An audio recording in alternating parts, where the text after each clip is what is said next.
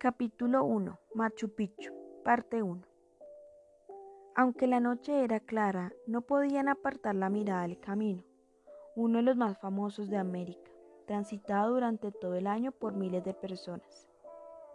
El punto donde se encontraban era ancho y llano, aunque las lluvias torrenciales que habían caído días atrás lo hacían más peligroso.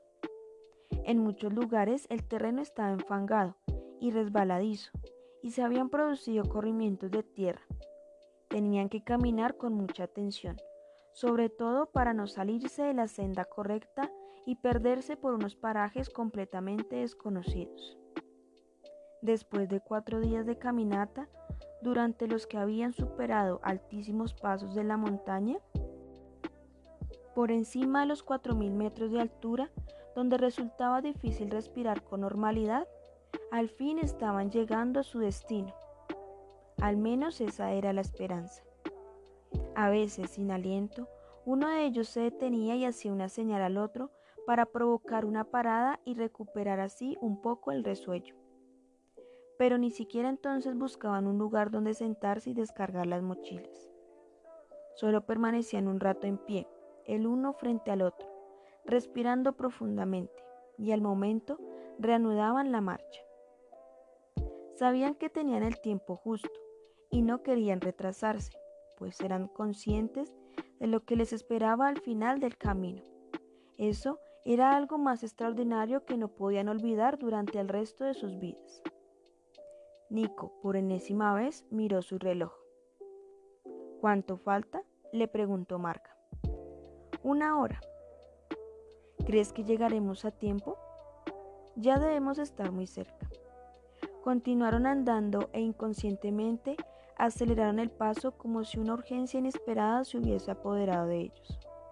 Después de todo el esfuerzo, después de todos los planes, después de todo lo que habían soñado con ese instante, no podían consentir que un pequeño retraso lo echase todo a tierra. Tenían que llegar antes de que el sol comenzara a asomarse entre aquellas cumbres que los rodeaban por todas partes antes de que sus rayos descubrieran las formas precisas, los contornos, los volúmenes. Si llegaban después, ya no sería lo mismo.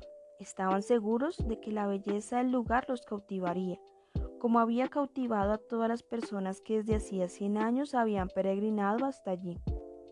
Ellos, además, querían asistir al prodigioso amanecer. Como no había carretera, la mayor parte de la gente llegaba en tren a Aguas Calientes y luego subía en autobús hasta la ceja de selva, donde se alzaban las ruinas de la ciudad perdida del Inca, Machu Picchu. Pero Nico y Marga, como los más intrépidos, habían elegido recorrer a pie el camino del Inca, el antiguo y legendario camino del Inca. La meta ya estaba al alcance de la mano y su sueño de llegar de noche para contemplar el amanecer era uno de los lugares más bellos del planeta Tierra estaba a punto de cumplirse.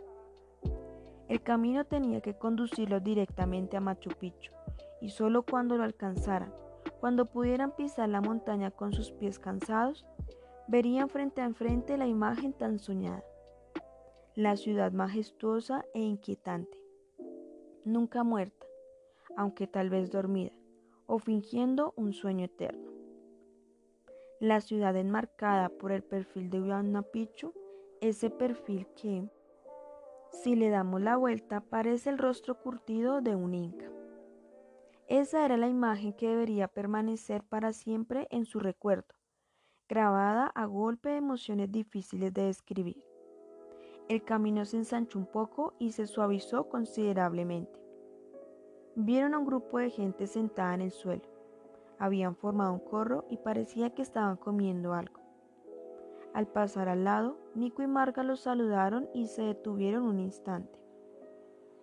¿Falta mucho para Machu Picchu? preguntó él.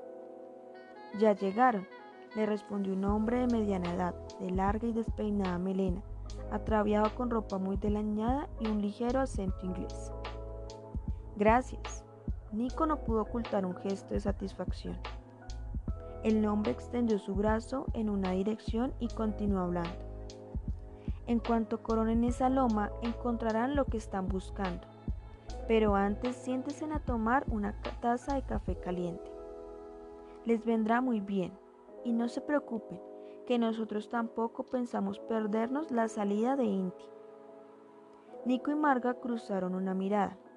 A los dos les apetecía liberarse un rato de las mochilas, y como aseguraba que el desconocido, un café caliente los reconfortaría un poco. Gracias. Esta vez Nico y Marga hablaron al unísono y de inmediato dejaron caer al suelo sus mochilas. El círculo se abrió para hacerle sitio y, casi sin darse cuenta, se vieron con una taza humeante de café y con un pastel que invitaba a clavarle el diente de inmediato. El hombre les dijo que se llamaba Fred Norman y era de California. Se trataba de un tipo simpático y parlanchín. Les contó que hacía 30 años había viajado a Perú, como un turista más, pero le fascinó tanto el país que decidió quedarse. Ahora se ganaba la vida con oficios diversos como plantar o recolectar papas, hacer artesanías con arcilla y cuero, pastorear rebaños de llamas y alpacas o de manera ocasional servir de guía a un grupo de turistas que era lo que estaba haciendo en esos momentos. Aquí soy feliz, les dijo a modo de colofón. Ya no podría vivir en ningún otro lugar del mundo. Esta tierra se ha convertido en mi verdadera tierra. ¿Les gustaría conocer el apodo con el que todo el mundo me conoce aquí? Sí, respondió Marga de inmediato, con la boca llena. Esta historia continuará.